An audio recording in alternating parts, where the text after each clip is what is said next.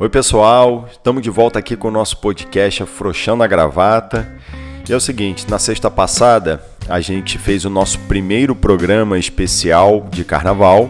Nós recebemos aqui o, o Leandro Dias, o Lelê, do, do grupo Galo Cantor, e nós prometemos que hoje receberemos dois convidados especiais para dar continuidade ao nosso programa especial de carnaval.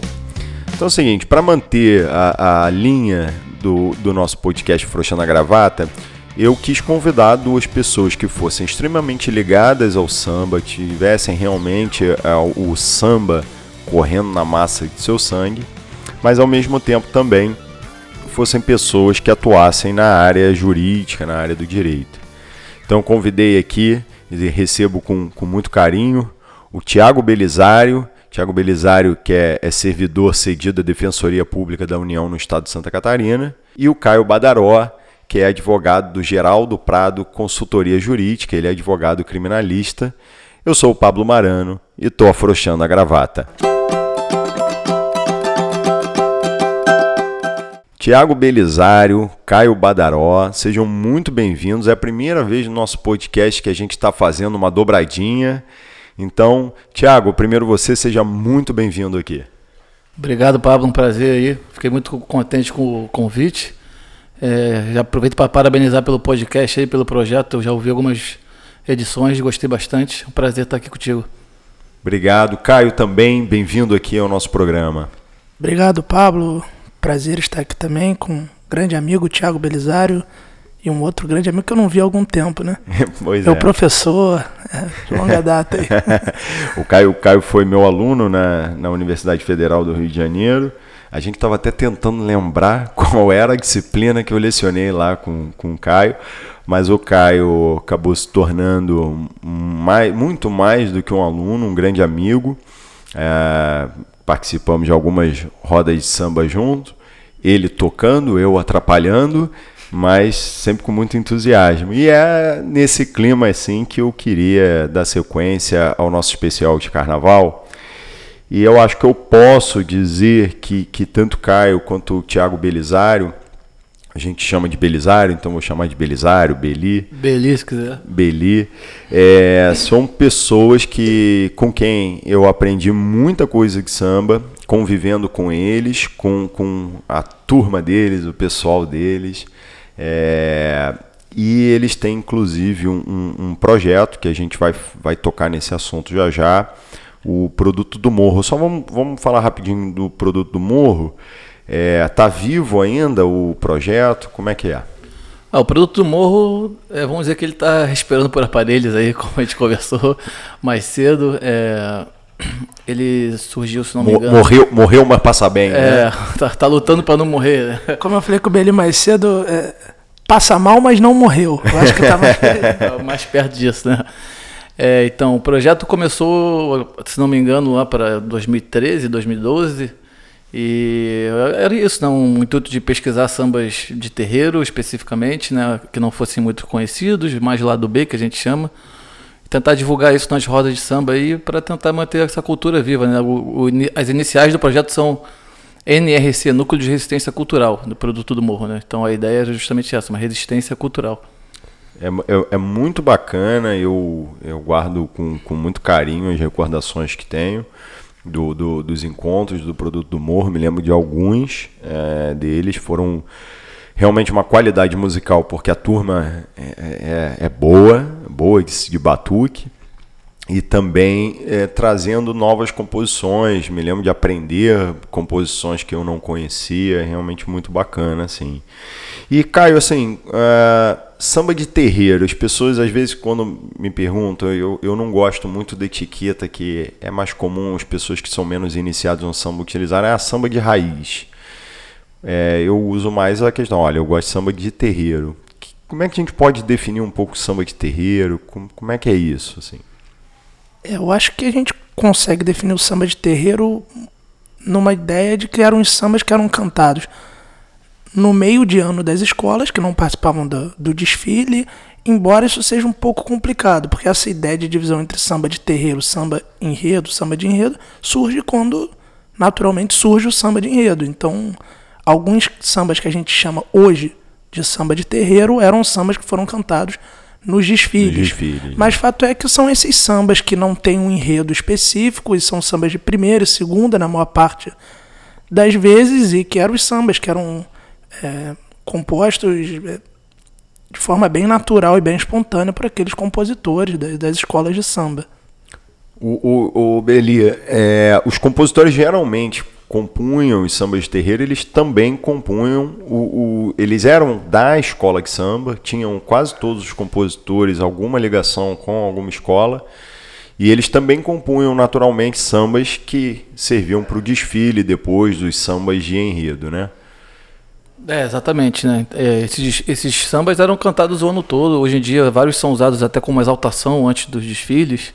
É, mas vários deles desfilavam também, como o Caio mencionou. É, eram sambas feitos não necessariamente para o carnaval, né?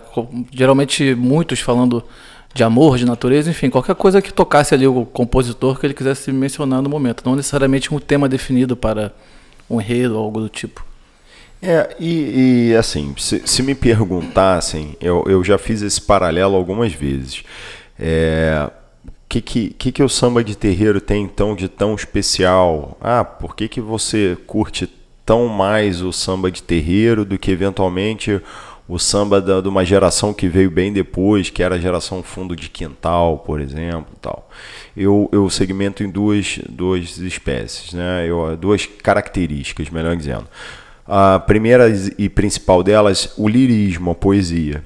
Eu acho que, que havia um cuidado dos compositores, mesmo aqueles que não tinham uma, uma, um grau de instrução formal, né, uma formação de segundo grau completo, como era na época, na época era ginásio, né? É, mesmo assim havia uma ocupação enorme com o lirismo, com a poesia, não se fazia. Então, só para usar um exemplo, me lembro de um samba do Wilson das Neves, que ele diz que sente falta, é, vai dizendo que a mulher deixou ele, e ele vai contando tudo que ela está fazendo falta a ele. Mas no final ele diz: Mas onde me faz falta mesmo é debaixo do meu cobertor. E outra, outra questão é a cadência, né? a, a levada daquele samba de terreiro ele é diferente do que é hoje. O que, que vocês acham disso? Vocês concordam? O que, que faz do samba de terreiro? E nós vamos comentar aqui que talvez muitas, muitos ouvintes nossos conheçam alguns sambas de terreiro, gostem, mas nem saibam que é de um determinado compositor.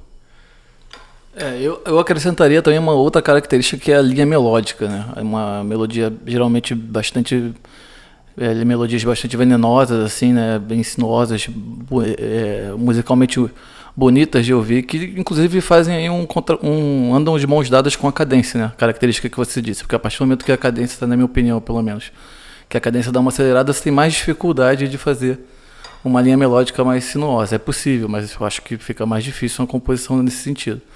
Inclusive, você pode perceber isso bastante com os sambas enredos que os sambas de terreiro que foram usados para desfilar, né, com, é, comparando com os desfiles que aconteceram, as, as músicas como têm sido feitas de lá para cá, né? Uma questão acelerada, acho que você até começou, vocês chegaram a começar isso na versão com, lá com, com o Leandro, Leandro, né? Então, é que eu compartilho da opinião de vocês naquele, naquele sentido ali. É, com certeza. Eu talvez eu discorde um pouco, não na questão da linha melódica, acho, até porque essa me parece a característica distintiva mais importante.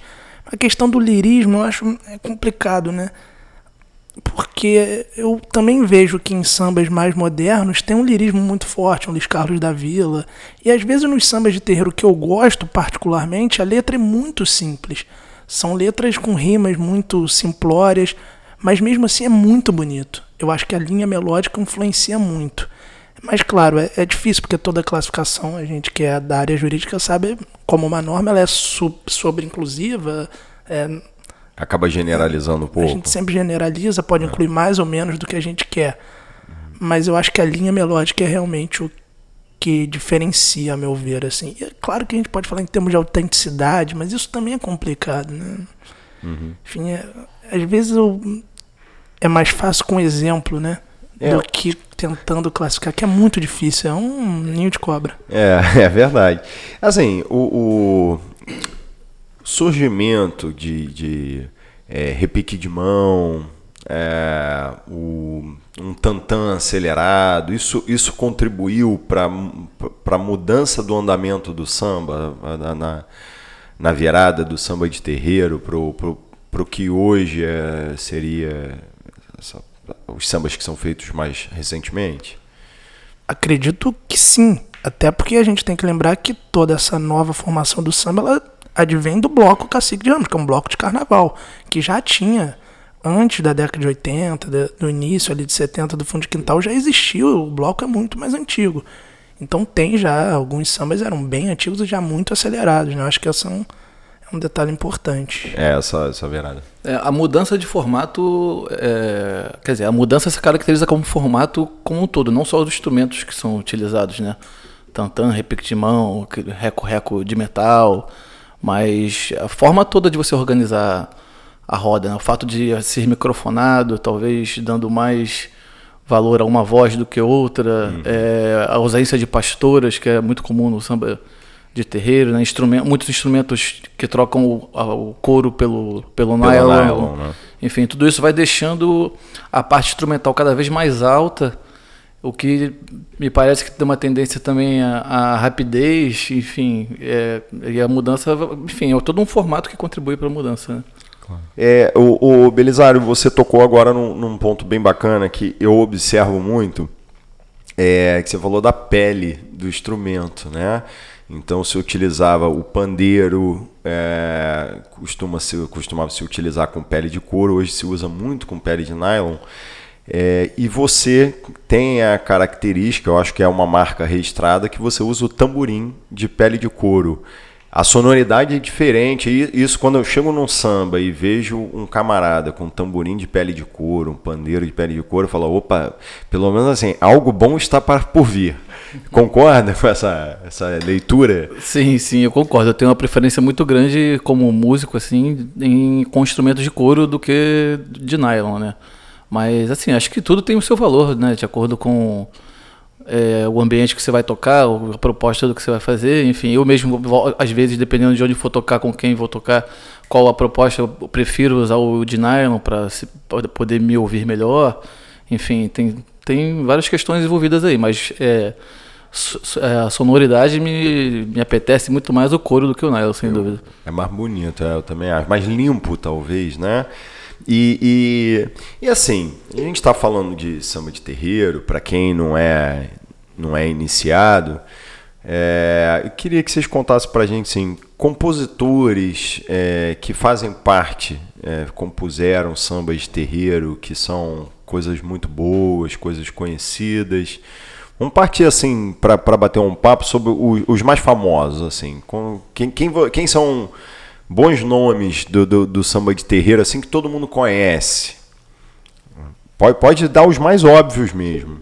É, eu acho que muitos não conhecem se eu falar o nome, que o Alcide, malandro histórico da Portela, foi um dos maiores compositores de samba de terreiro de todos os tempos, sem dúvida. Que é o compositor de Eu Vivi Isolado no Mundo, que o Zeca Pagodinho gravou e virou sucesso nacional. É. O Monarco também é um cracaço. No Salgueiro, Geraldo Babão, Antenor Gargalhada, Geraldo Babão ganhou muito samba enredo também no Império Serrano. Silas de Oliveira, Mano Décio da Viola. Dona Ivone é, Lara. Dona Ivone Lara. Na Mangueira, aquela turma inteira, Cartola, Carlos Cachaça, Zé da Zilda, Babaú, Zagaia, Xangô da Mangueira, Padeirinho. Seleção, seleção. É. E, e Vila Isabel, temos quem? Em Vila Isabel tinha o Paulo Brazão, né? Que era o grande nome da escola em termos de samba de terreiro.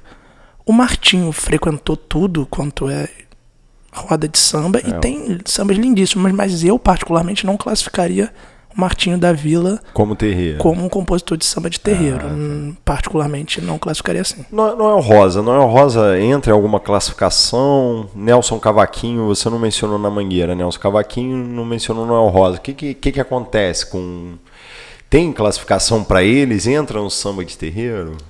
É, o Noel Rosa ele tem composições lindíssimas, né? Tem uma, tem uma produção absurda com pouquíssimo tempo, né?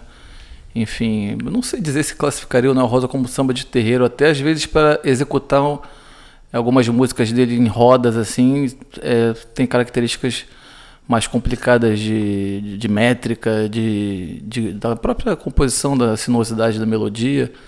Mas enfim, tem um valor imenso, né? Não, acho que essa, a questão da classificação aí acaba que deixa de ser tão importante assim, para que pode, pode parecer que esteja apagando a importância de alguém, mas é, longe disso, né?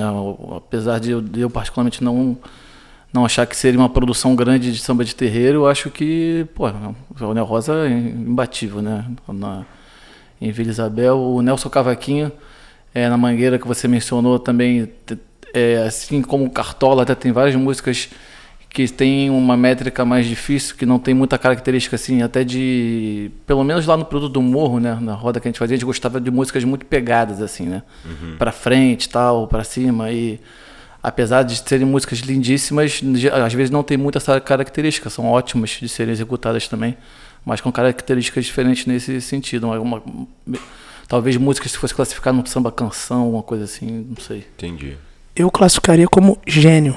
Talvez seja a melhor classificação. Não, Rosa, Nelson Cavaquinho, Geraldo Pereira, Bide, Ismael Silva, Newton Barros, eles não participaram tanto de escolas de samba. Então por isso que eu não classifico como compositores de samba de terreiro. Mas foram geniais, geniais. É. Os maiores nomes da música brasileira, é, sem dúvida. Eu acho que é, matou. É isso, é gênio. Gênio não, não se classifica. É gênio, é gênio. E falando em gênio, é, assim, Belisário, qual, qual é a sua referência, assim? É, eu, eu, eu tenho perguntado assim para meus convidados referências na profissão. Vamos pegar referência no samba. Quem é a referência do Belisário? Olha, as músicas que mais me encantam, sempre até hoje me emocionam quando eu paro para ouvir, são do Paulo da Portela. Para mim, entre todos os gênios, vamos dizer assim, se eu poderia, se eu tivesse, né? Nunca gostaria de ter essa, esse encargo, mas se eu tivesse que escolher um, eu escolheria o Paulo. É, o, o Candeia me influenciou bastante também.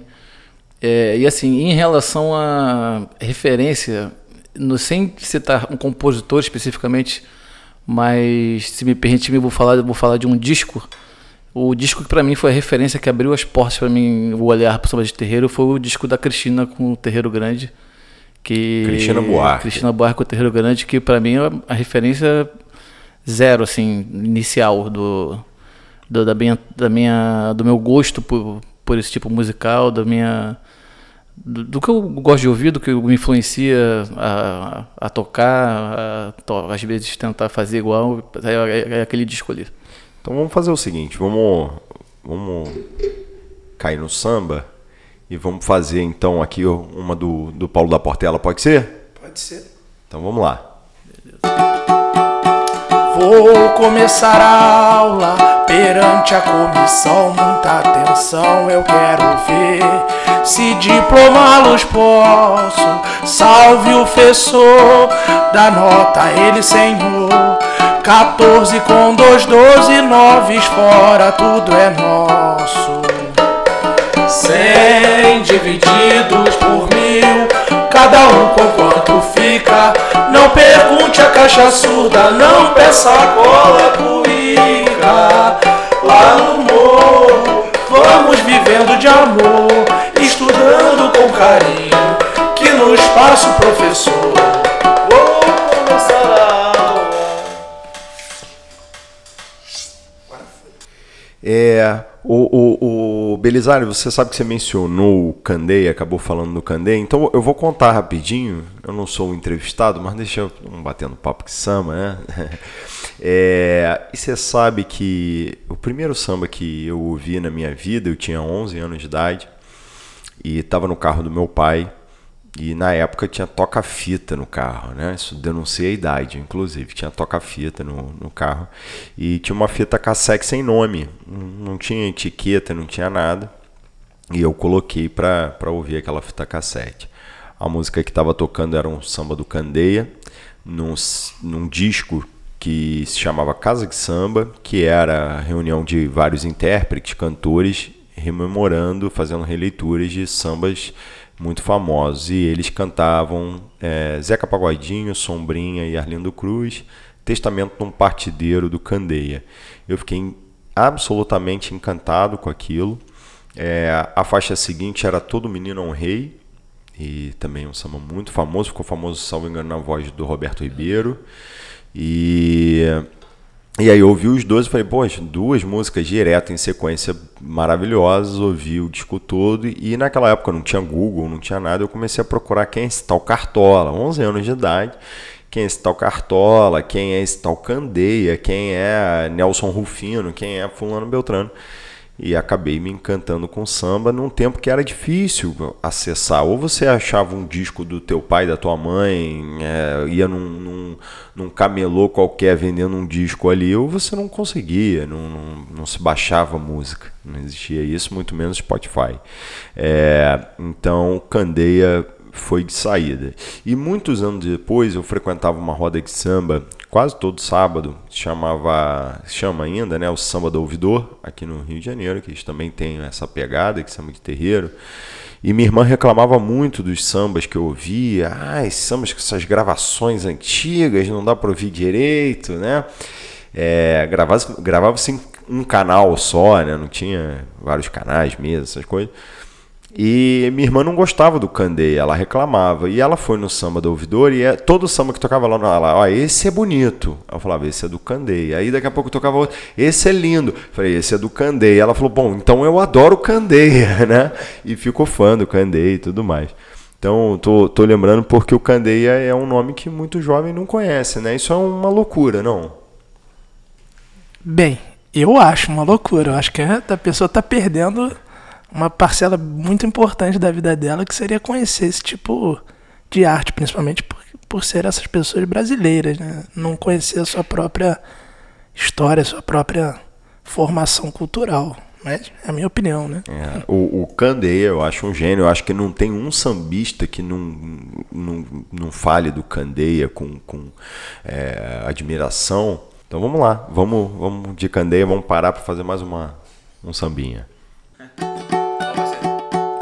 Peixeiro, grão fino, vai na cozinha, chama a mamãe, menino, e diz a ela que tem sardinha, tem peixe galo e cavalinha, tem xarel, xerele de sardinha tainha, um bom siri pra muqueca,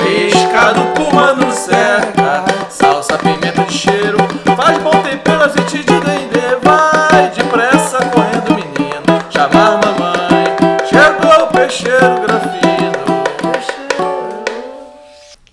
E aí, Badaró, agora, agora é contigo, meu compadre.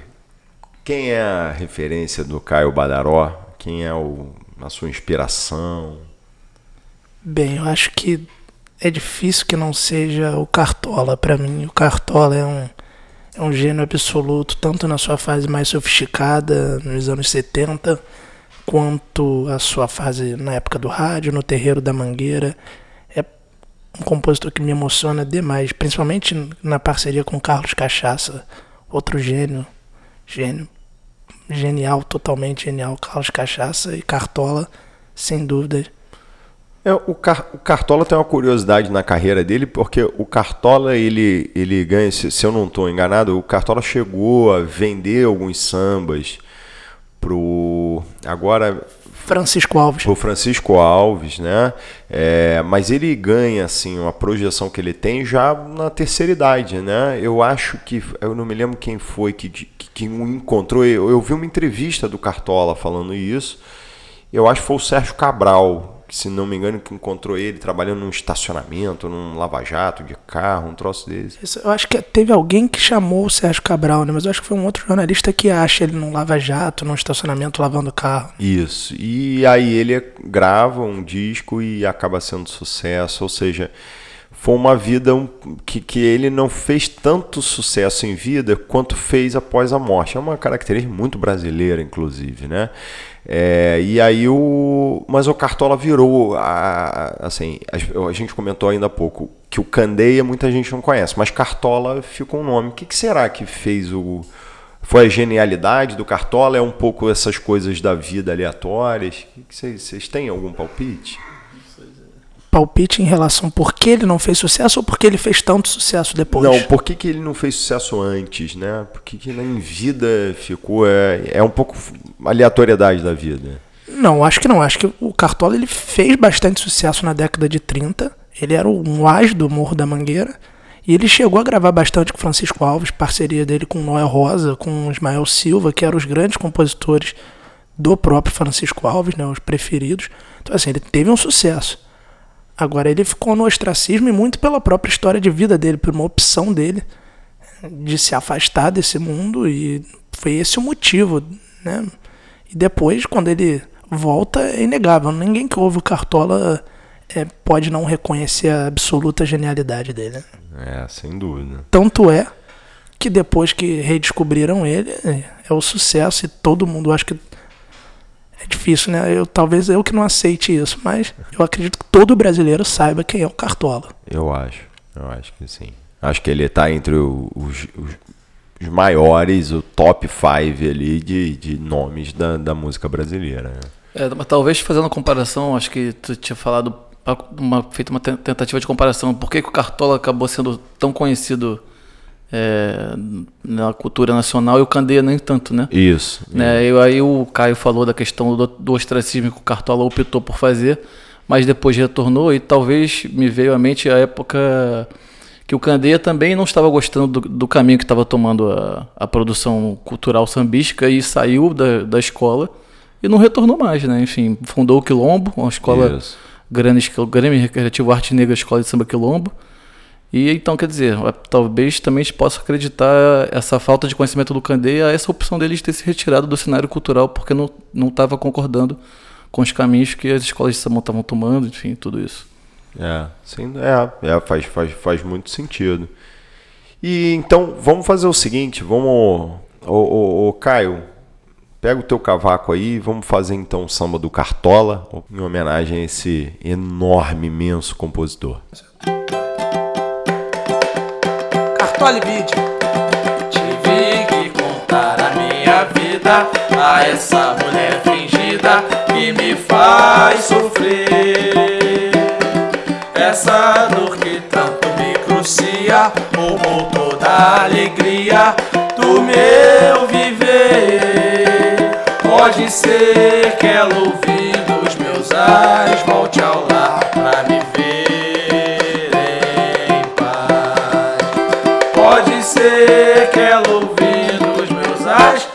volte ao lar pra me ver em paz. Essa malvada bem sabe o mal que me fez, mas não faz mal, eu lhe perdoo outra vez. Meu coração vive reclamando noite e dia. Por isso eu peço que ela volte para minha companhia. Bom, o, o Belisário, você mencionou a, a questão do, do Candeia ter se afastado das escolas, fundou o Quilombo, é, justamente por não concordar pelos caminhos que, que estavam indo as escolas samba. Então vamos, estamos fazendo um especial de carnaval, vamos mergulhar nas escolas samba é, e falar um pouquinho tanto do, do que foi, tanto do que está sendo e, se possível, a gente projetar alguma coisa. É, primeira escola de samba é Estácio de Sá, não é isso? Que era a. Deixa eu falar. Deixa falar, é. Que não é uma escola que gera consequência da Estácio de Sá. Elas compartilham basicamente o mesmo bairro, porque não é a mesma escola. né? A fundação é, é distinta, então não é uma não é uma sequência, não foi uma, uma escola que se transformou na Estácio de Sá, não, não é. E o, o, quem tá ligado, assim, os primeiros compositores, a fundação da, do, do Estácio, como é que foi? Quem- Quem é o, o cara do Estácio lá? São muitos, né? Tem os dois grandes nomes do Estácio, acho que ficaram muito famosos, que é o Bídio e o Ismael Silva, mas a gente tem o Mano Ruben, o Edgar, é, Newton Bastos, nome fundamental, Bussi Moreira, é, Getúlio Marinho Amor, Benedito Lacerda. Benedito Lacerda, por exemplo, anos depois foi ficar famoso por conta do choro, parceiro do Pixinguinha, mas ele tocava surdo, né? Deixa eu falar. É. E, e aí eu pego aí, então, vamos. a Estácio Sá subiu esse ano de 2020 pro grupo especial, voltou pro grupo especial, não foi isso? Ou não desceu ninguém, né? Eu, eu até me confundo, assim, eu acho que não desceu ninguém ano passado, essas viradas de mesa que acontecem né, hoje no Carnaval Carioca. Mas Estácio, que era uma escola é, de tradição, ela hoje ficou muito pequenininha, acanhada. E, ao mesmo tempo, fenômenos de escolas que surgiram, não surgiram, mas ganharam repercussão na década de 80, como a Beija-Flor, acabaram vindo paulatinamente arrebatando Imperatriz. Se bem que a Imperatriz é até mais antiga, mas é, arrebatando vários títulos e ofuscando escolas como Estácio, o Império Serrano. O Império Serrano subiu no ano que a Portela ganhou, finalmente, depois já desceu de novo o que é uma pena. O que, que vocês acham? O que, que houve com as escolas de samba? Bom, eu acho que deixaram de dar valor ao samba. Acho que começaram a dar valor a outras coisas, né? Enfim, a teatralização, a, a fantasias, alegorias monstruosas, é, quantidade de pessoas absurda, enfim. É, é, é, é o, eu acho que a, a como é que eu vou dizer, a, a culpa do mercado fonográfico, né, cultural, enfim, tudo leva é, para esse caminho, onde você acaba não, não dando tanto valor assim às, ao samba em si, às pessoas que participam do dia a dia da escola, né? Às vezes é, é mais interessante a escola ter uma arrecadação, ter um, para poder ser campeão, porque infelizmente para ser campeão hoje em dia é isso, você precisa ter um capital grande, você precisa ter um investimento grande, enfim, e isso faz com que a, você, às vezes você tem que botar a mão na consciência, na minha opinião, assim, a, a minha, eu sou portanense doente. E, Ou somos. e assim, mas eu tenho uma relação de amor e ódio com o carnaval da Portela, porque ao mesmo tempo que eu quero que a que eu não gosto nem um pouco do rumo que a coisa está tomando, de, de Teve um, um ano recente, que, uns dois, três anos atrás, que o, o critério de desempate da escola de samba era o samba enredo. O samba. O samba, era, quer dizer, o samba era o último critério de desempate. O último critério. O último critério era a música. Eu falo, nossa, que sentido faz isso, né? É. Então, assim, ao mesmo tempo que eu vou tomando. Não vou gostando do que vai acontecendo, mas eu não, não, não, tem como lá no dia que a Portela vai desfilar eu querer ver, eu querer assistir e vibrar, me emocionar e querer que ganhe do mesmo jeito, entendeu? Então, por isso que é uma relação que eu digo de amor e ódio com o que está acontecendo, com o que ocorre com as escolas. Mas eu acho que é isso, eu acho que é, o carnaval em si começou a tomar um rumo onde de despopularização, né? onde é, você acaba virando um, um comércio muito grande aquilo ali, uma receita muito grande para todo mundo que está envolvido, seja o Estado, seja a indústria do turismo, enfim. Só e aquilo vai naturalmente segregando as pessoas mais populares, com menos, menos abastadas. E em contrapartida, como o público vai ficando diferente, as pessoas querem ver coisas mais mirabolantes, mais teatralizadas. Às vezes o samba não é tão importante quanto a festa em si. É. Né? Então acho que o caminho sei lá, tô. Você sabe, você sabe tem, um, tem uma entrevista do Elton Medeiros. Eu até mencionei o programa ensaio no, no episódio que eu fiz com o Leandro, com o Lelê, né? É, e eu mencionei o programa ensaio, teve o programa ensaio com os quatro crioulos que, e o Paulinho da Viola, que aí são Nelson Sargento, é, Anis Carzinho, é, Elton Medeiros e Jair do Cavaquinho. E aí o Elton Medeiros, ele fala assim, ele vai exatamente, Belisário, na linha do que você disse, e ele fala, olha, o cara que é um bom compositor às vezes, botaram ele para varrer a quadra nem dentro da quadra ele tá. E quem tá lá com o microfone empunhando um cavaquinho é um cara que não é do samba, né? Eu acho que foi muito isso, né? Talvez, como você mencionou, a expressão que você usou, a teatralização do desfile, alas coreografadas, né? O, o, o, não sei o que que voa, o outro vem de paraquedas. Isso tem muito pouco a ver com o que é o samba mesmo, que, é, que é, os sambistas, os compositores sabem fazer. Exatamente. É assim, uma coisa que eu sempre gosto de comentar é que uma comparação, né? Que antigamente eu tenho a impressão de que o, o samba era definido e cada compositor fazia o seu samba de acordo com aquele tema ali que eu achasse melhor. Enfim, hoje em dia você vai numa, numa apresentação de samba enredo que as escolas fazem para as alas de compositores, enfim, e o carnavalesco ele já tá, ele já diz como tem que ter o samba, entendeu? Ele, assim, ó, porque ele já tem na cabeça dele toda o encadeamento do desfile, né? Quem vai ser o, a comissão de frente, como vai ser o primeiro carro abrir alas, depois como vai ser cada ala. Então ele, já quer que o samba diga o que ele quer ver daquela ordem. Então quando você vai ver até um concurso de, de escolha de samba, os sambas são muito parecidos, né? Você- assim, a- as letras, né?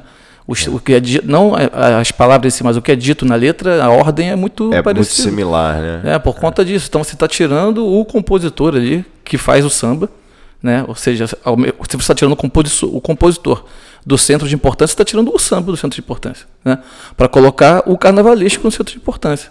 Ou seja, para colocar a teatralização no centro de importância. Você está tirando o compositor, que é quem faz o samba, para colocar o carnavalesco, que é quem faz o teatro.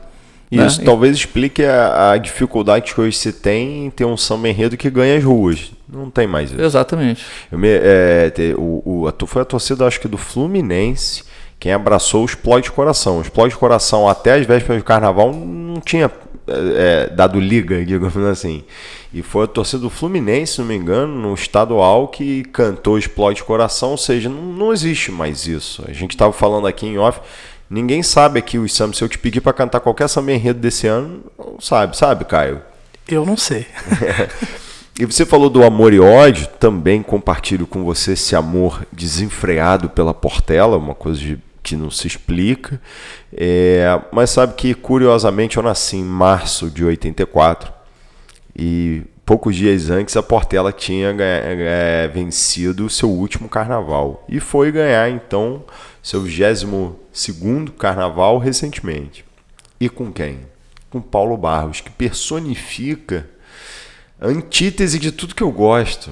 Ah, ele personifica as alas coreografadas, até carro alegórico coreografado. Quando um cara criou carro alegórico coreografado, a maioria das pessoas que não é iniciada no samba achou magnífico. Eu achei terrível. Eu falei, acabou de vez. Se antes o problema era só esconder o sambista, o passista, agora acabou. É, e foi o Paulo Barros que trouxe um título para Portela. Amor e ódio. No fundo, no fundo, eu comemorei, me emocionei, claro, mas muito mais pela história do que pelo passado, né? Eu acho que acaba sendo um pouco isso. Quem ainda de- se diz portelense, se diz mangueirense é por isso, né? Acaba sendo um merecimento por tudo que a Portela já fez, né? mas mesmo que seja dessa forma, acaba sendo uma emoção pelo merecimento. Pelo merecimento, né? Eu só queria pontuar aqui que você falou nós somos aí portelenses, eu sou salgueirense. Academia do Salgueiro, que é outro papo, é outro papo. Outro papo. E, o- e o, o Salgueiro, então, veja só, o Salgueiro é outra escola super, hiper tradicional, né? De Noel Rosa de Oliveira. É, quem mais, Caio, que, que tem? E muita gente também, Geraldo, Geraldo Babão, Babão. Iraci Serra, Carivaldo da Mota, que é o Pindonga, Anescarzinho. Anescarzinho, é, Binha do Salgueiro, irmão do Geraldo Babão. Muita gente, muita É. gente, muita gente. E o, o Salgueiro Bala, é. vencedor de São Enredo Salgueiro, Bala, importantíssimo. O, Sa- o Salgueiro também, quando, quando eu ainda talvez seja a quadra que eu mais frequente em termos de quantidade de vezes, é Salgueiro e Portela, claro. É, e o Salgueiro, até o estilo da quadra, eu brinco, já não é mais quadra de. Pra mim, já não é mais quadra de escola de samba. O palco. o Quadra de escola de samba tem que ter aquela, aquele neon com, a, com, a, com a- a- o brasão da escola no palco, aquela coisa. Ah, tá tudo branco, né? Laca. É, não, não, não combina, não combina.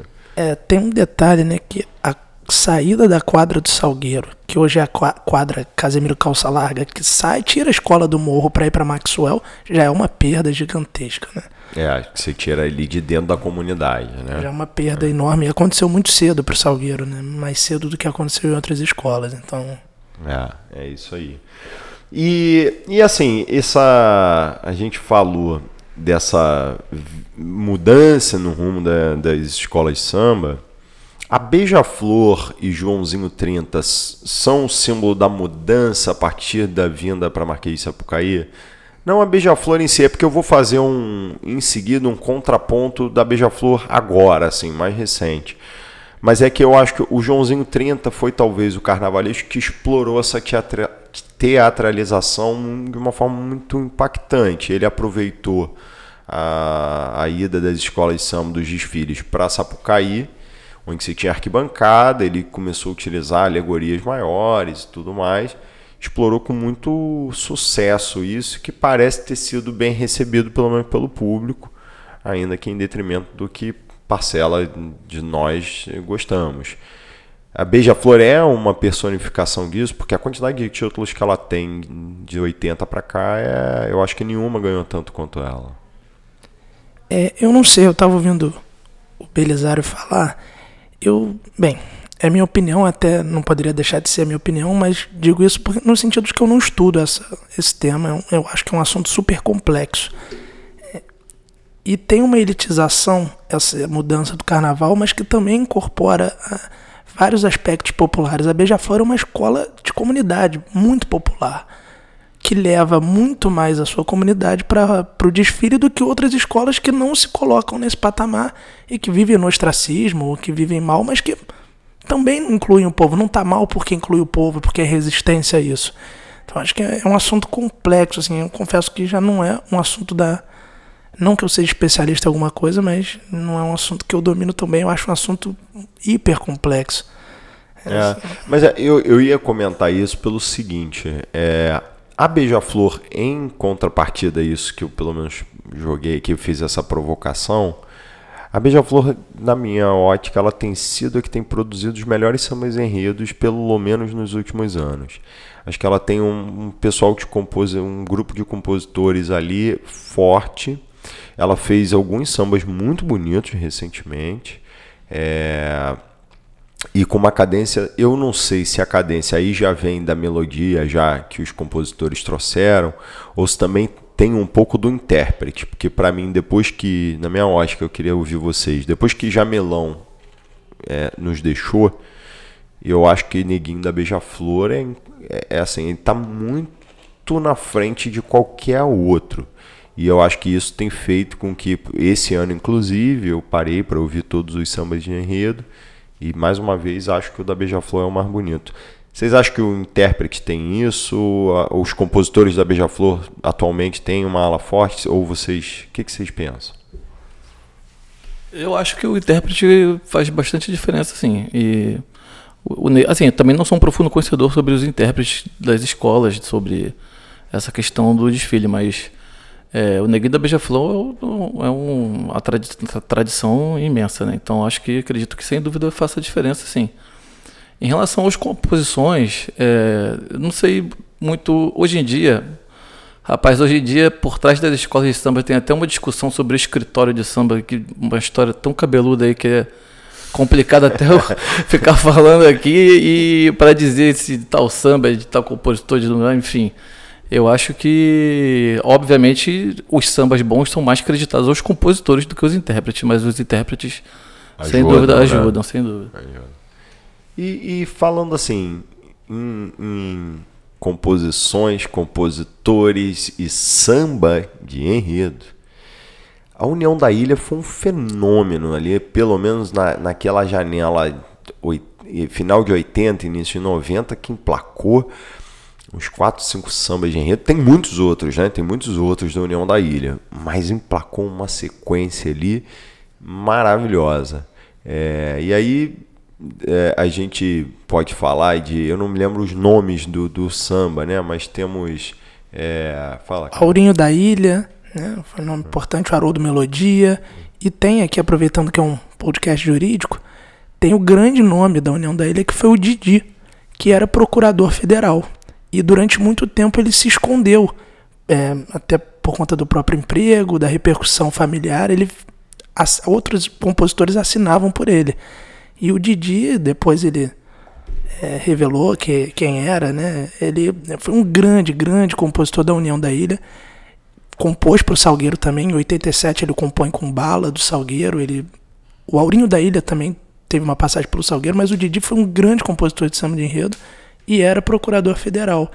Eu acho que, se não me engano, ele é tio do Alberto Mussa, um grande escritor brasileiro, romancista, escreve romances policiais e um grande pesquisador de samba enredo também. É uma curiosidade sobre a União da Ilha. É, né? Fala pro, pro, pro, nosso ouvinte o, os sambas no, do, do Didi, só para é, verem o, a. O grande sucesso é hoje o dia da alegria, a tristeza. É um grande Nem sucesso. Pode né? pensar em chegar. Todo mundo conhece, né? É. E, e aí ele emplacou. Hoje eu vou tomar um porre. Teve, tiveram outros sambas, Muito, domingo. muito, muito domingo, muitos sambas do Didi. muita coisa boa que a União da Ilha trouxe é, em sequência. Mas ainda na, na, na escola de samba, a gente começou no Estácio, passou pela Beija-Flor e tudo mais. Vamos fazer um, algum samba do Estácio? Eu, eu, eu gosto muito de velho Estácio, pode ser? Pode ser. Então vamos lá. Quem vem lá, Quem vem lá é o velho Estácio. Quem vem lá, peso é peso e braço é braço. Estácio, escola primeira. Veio saudar a Portela,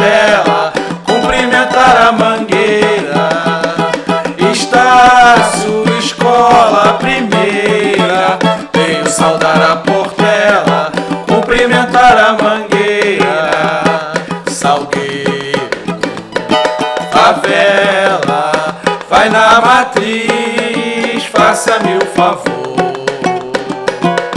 Peço levar um recado a Oswaldo Cruz. Diga que foi o Estácio quem mandou. Vamos formados em fila, levar uma corbele para decorar a vila. Vamos formados em fila, levar uma corbele para decorar a vila.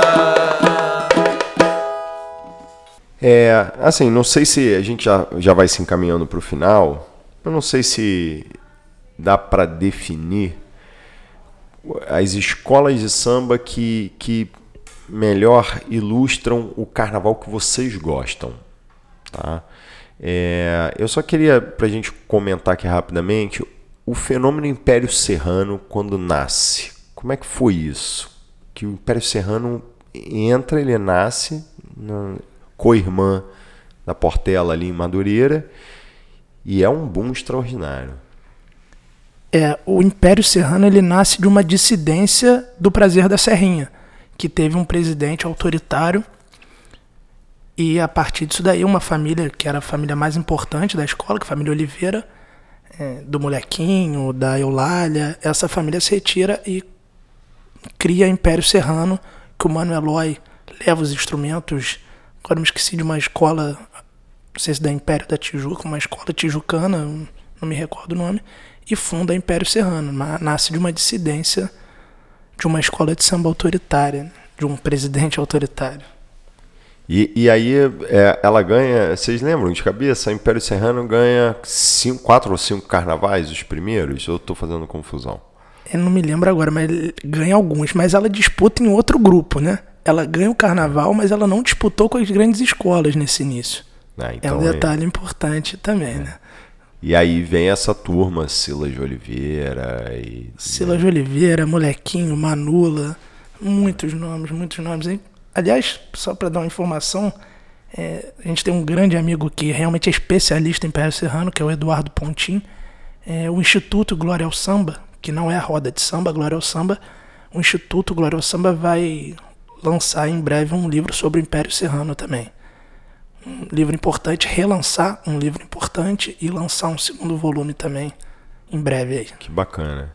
E Belisário, assim, é, para a gente fechar, voltando um pouquinho ali no produto do morro, o projeto de vocês, né, que é o núcleo de resistência, é, quando vocês, eu me lembro, por exemplo, que você- vocês fizeram um evento no Catumbi e a sensação que eu, que eu tive ali é que a, a, a comunidade recebia vocês com muito carinho. O fato de vocês escolherem ali compositores da região para cantar e aquela forma, aquela cadência, porque na verdade aquilo ali é quase. Eu, eu brincava que o produto do morro era um túnel do tempo direto para você voltar no- nos primórdios, a forma como vocês cantam, os instrumentos, a cadência, tudo aquilo que a gente falou hoje. Qual é a dificuldade que se tem de se manter? A dificuldade é mais a profissão de cada um, a vida pessoal, ou a dificuldade é de encontrar apoio para manter um projeto como que é tão bonito e importante como esse? Não, eu acho que não é questão de apoio, não. É questão de que, infelizmente, a vida de cada pessoa foi tomando um rumo. É, e aqui, como gente, éramos todos músicos não profissionais, né? Então a gente não vivia daquilo, fazia por prazer. Inclusive, eu, eu acredito até nisso. O, o, o grande. De tão bom, era tão bom justamente por conta disso, eu acredito, porque a gente fazia questão de não, não, não ganhar nada com aquilo, então a gente fazia só o que a gente gostava, né? Isso é bastante importante. Mas acho que a dificuldade hoje em dia que a gente tem é justamente essa, de que cada um foi tomando um rumo. É, acho que a correria da vida mesmo, né? O pessoal se forma, casa, se muda, enfim, e aí vai tendo menos tempo para se dedicar àquilo que gosta, vai tendo menos oportunidade de se encontrar. Né? A gente ainda tem um pessoal que se encontra, assim, não com o intuito de fazer uma roda, mas de, de confraternizar, confraternizar, de estar junto, de se ver. Acaba saindo samba, obviamente, sempre, né? Claro. Mas, enfim, acho que é uma coincidência infeliz, né? Coincidências infelizes. Acho que eu acredito, acreditaria a isso. É dois, dois pontos só. É, essa recepção que a gente tinha lá, eu acho que aí revela e denota até a importância desse podcast aqui. É que as pessoas, quando têm acesso, e a mesma história da sua irmã na roda do Samba do Ouvidor, onde também te encontrei muitas vezes. Muitas vezes. Né? Muitas vezes. As pessoas gostam. O problema é que as pessoas não têm acesso. Então, é claro que a gente entra no dilema de Tostines ali, vende muito porque é quentinho, é quentinho porque vende muito. A gente tem esse problema. Mas eu acredito que sim, que se as pessoas tiverem acesso, elas vão buscar isso. Claro. Então, a gente era muito bem. Na verdade, a gente sempre foi bem recebido onde a gente passou. As pessoas gostam, as pessoas curtem aquele astral, curtem aquela forma de fazer.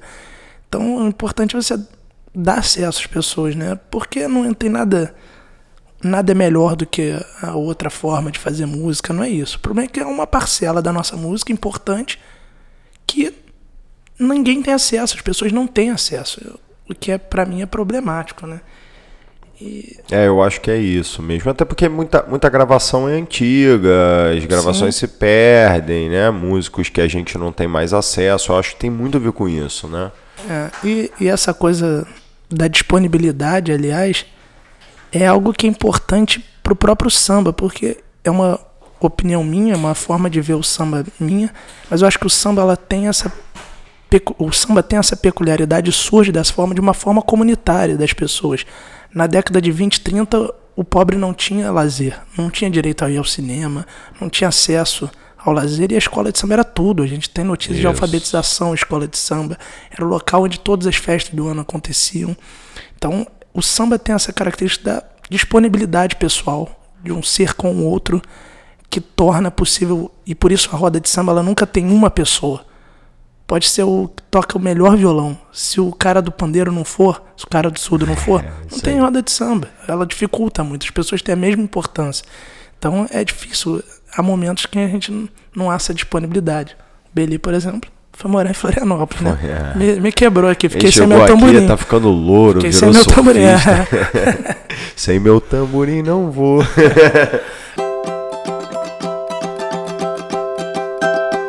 Deixei o meu tamborim no sereno, orvalho da madrugada molhou. Sei que tá chegando a hora, a turma está me esperando.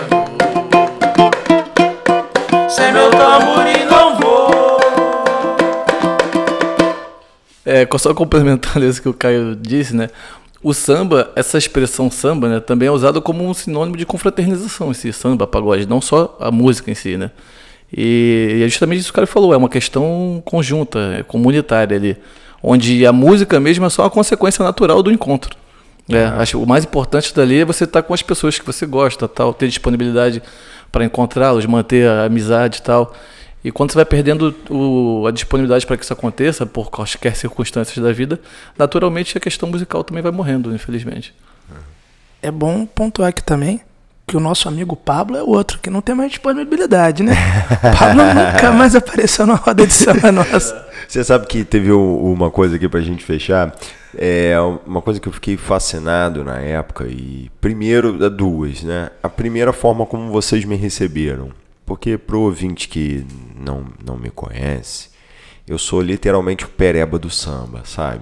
Vocês sabem aquele cara que vai jogar futebol, ou aquela moça que vai, vai jogar tênis, ou vai jogar também um futebol e tá com a chuteira impecável, o meião tá beleza, tá, tá com a roupa combinando. Você escolhe ele por último. O, o, o, Pablo é um pouco isso quando chegava na roda de samba.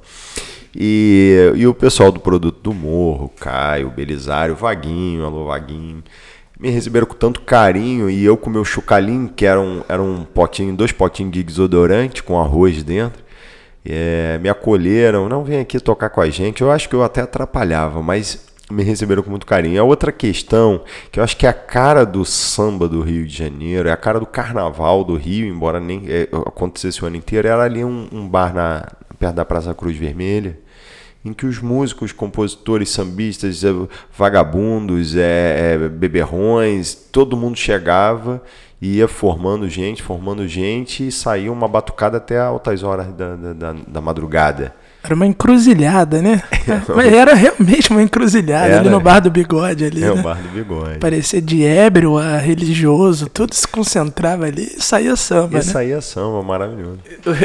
Esses sambas no bar do bigode começavam pra lá de meia-noite. Acabava só na feira, do, do, do, outro lado da Praça da Cruz Vermelha. Pois é, porque o, o, samba, na verdade, eram as pessoas que tinham saído já de outro lugar, aí pegavam o instrumento e, e o corgumia. Até hoje tem nosso amigo Mateuzinho que toca lá com a gente, que até hoje ele se acostumou, ele sai de casa uma hora da manhã. Ele diz que antes disso é matinê.